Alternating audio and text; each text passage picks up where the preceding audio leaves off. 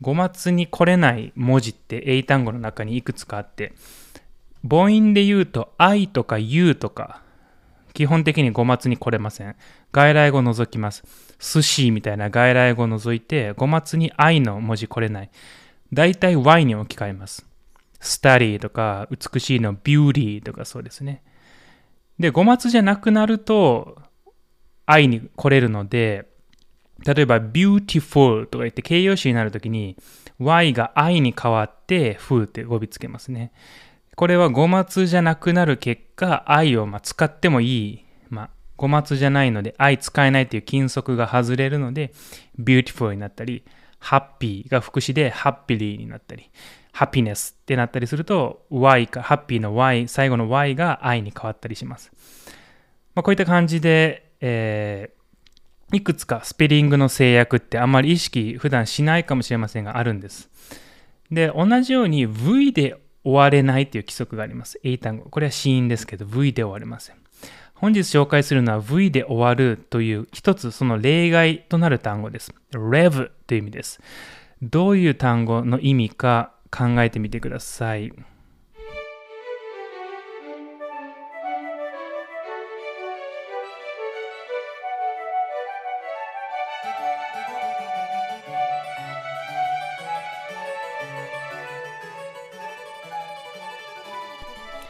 やるせな語学の英単語ワイズアップ。一日一単語、英単語を取り上げて、それにまつわる話をあれこれしていきます。今週最後の放送は短い単語です。rev という単語を取り上げます。r-e-v で rev。なんか見た目的に収まり悪いなと思った方は考えかもしれません。普通、英単語 V の文字で終われないので、rev という単語は非常に不規則な単語です。で、これは、まあ、もともともうちょっと長い、おなじみの単語からできたを、まあ、カットして、えー、ちょっと短くしてできた単語ですので、まあ、そういったあの短くした単語って割と規則を破れたりします。例えばあのタクシー、さっき愛で終われないって言ったんですけど、単語は、タクシーキャブを短くしたタクシーとかは愛で終われたり、まあ、そういったふうになんか略語とか短くした単語みたいなのは割と規則破れたりします。で、この rev っていう単語も一緒です。これは revolution っていう単語から来ています。あの革命とかの revolution ですね。revolution の語源は割と分かりやすいかなと思うんですけど、re っていうのはまあ再びとか、で、volue っていうのは回転するみたいな意味ですね。何か大きく転換することを revolution 革命と呼んだりします。えー、他に含まれる語尾だと、まあ、動詞だと revolve ですけどね、リボルバーとかの回転がかなりイメージしやすいかなと思います。とか、evolve とかね、進化する、evolve、まあ、回って新しく外に出てくるみたいな、えー、感じの単語と関連しています。で、この rev っていうのは、えー、省略語ですね、revolution。もともとエンジンとかレコードとかのなんか回る系のものの回転数みたいな意味です。で、そこから、動詞になって rev up で回転数を上げるとか勢いをつけるみたいな意味になってます。rev up ですね。例えばジニアスの例文に出てたのが rev up a motorcycle モーターサイクル、えー、バイクの回転数を上げる、エンジンの回転数を上げるとか rev up domestic growth、えー、国内の成長を高めるとか国内生産を高めるとかですね。さあ、rev っていう単語、過去形どうなるか分かります？もしくは ing の語尾をつけるとどうなるでしょう？スペリング。さあ、これ規則的につけます。v という子音を、えー、rev っていう音を維持したいので、reving とか revd にしたいときに v の文字重ねないといけませんね。これも非常に例外的なスペリングです。V の文字が連続するっていうことも英語では基本的にはないんですよ。まあ、かなり稀な単語です。V の文字が連続する単語。えー、だから revd は rev, ved ですね。で、reving は re, vv で ing です。そういった感じで、V の文字を重ねるという操作をしないといけない。これが珍しいのはやっぱり rev ってそもそも V で終わる単語も珍しいからなんです。V の音で終わること自体はありえます。live とか give とか have っていう単語です。そう考えると、この live とか give とか have っていう単語って、割と当たり前すぎる、もう当たり前すぎる単語なんですけれども、ちょっとだけ発音の規則から逸脱してるの分かるでしょうか？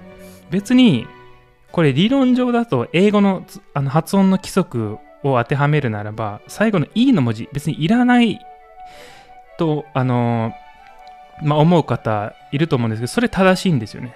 例えば、live だったら、liv だけでも live って英語読めますよ。ね読めますよね。うん。えー、なんですけど、後ろに E を添える。基本的に V の文字で単語終われない理由っていうのは、後ろに E の文字を添えるからなんですね。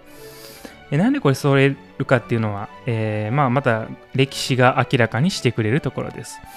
ちょっと振り返って、1000年ぐらい前の古英語の頃のから、この V の音について考えていきましょう。まずですね、古英語において V の、現代語の V の文字がなかったんです。古英語になかったんです。前、あの、alive の話したとき、今週ですかね、alive っていう単語の話したときも同じような話したんですけども、V の文字なかったんですけど、V の音自体はありました。古英語にも。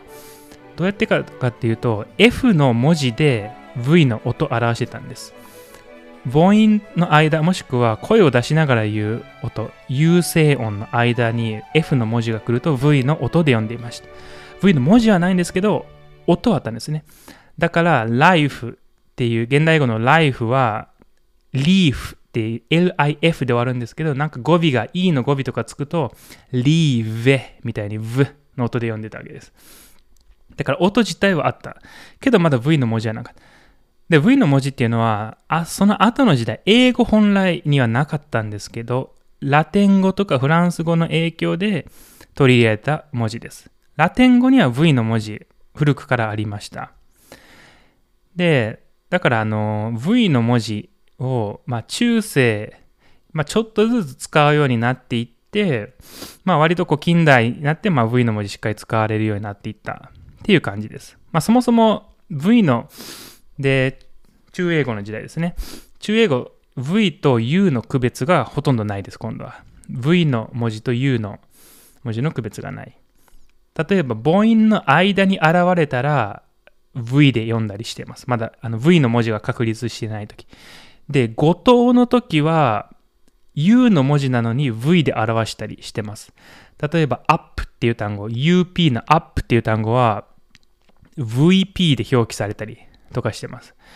で、have、ね、持っているの have っていう単語は HA、VE、現代語で VE で終わるんですけど、UE で終わったりします。で、これが、まあ、あの、現代語で V で終われない要因とされています。えー、語末に V の音を持ってきたかった時に、後ろに E の文字を添えたんですよね。で、E の文字添えると母音の間に U の文字が現れて、この U は V って読むんですよ、みたいなサインになったとされています。V であることを示すために後ろに E を添えたんですね。だから、HAUE で have、まあ、have とか have みたいに読めたわけです。そのおかげで。というので、現代語でもこの E の文字が基本的には残っています。だから、live とか give とか have っていう単語をね、メインとなる母音は単音って言って短い音で読むんですけど、E の文字を添えないといけない。だから発音の規則で言うと、持っているの have よりも、振る舞うとかの behave の方が発音の規則としては正しいですよね。規則的です。have って読む方が本来なんですけど、V に限っては、後ろに E を添えても前を単音、あで読めるっていう感じです。だから have も OK ということになる。まあ、これが後ろで英単語 V で終われない理由です。で、そう考えていくと、まあ、声英語は F を母音で挟むと V になって、で、V は単独で終われないので VE になったり、みたいなことを考えると、F で終わる単語ですね。例えば、あの、wife とか、えー、knife とか、wolf とか、狼ですね。っていった単語の複数形が wives、knives、で wolves みたいになっていくのも、なんとなく分かっていきますね。F が間に挟んで V の音になって、で、V の文字で終われないので E 添えてあるし。でまあそれ説明と合致しますね。まあもうちょっといろんな要因はあると思うんですけど、まあ一通りなんか背景みたいなのはそれでわかるかなと。はい。まあ、こういった感じで今日はね、V で終わる単語を取り上げました。で、rev という単語ですね。珍しいんですけど、V の文字が連続する単語、来週また一発目取り上げようかなと思います。V の文字が連続、あの変化形とか以外ですね。今日の rev の過去形とか以外で、V の文字が連続する単語何かあるかなってよかったら考えてみてください。では本日は以上となります。明日もまた皆さんの単語学習が少しだけ面白くなるように。Have a nice weekend and nice world. Bye.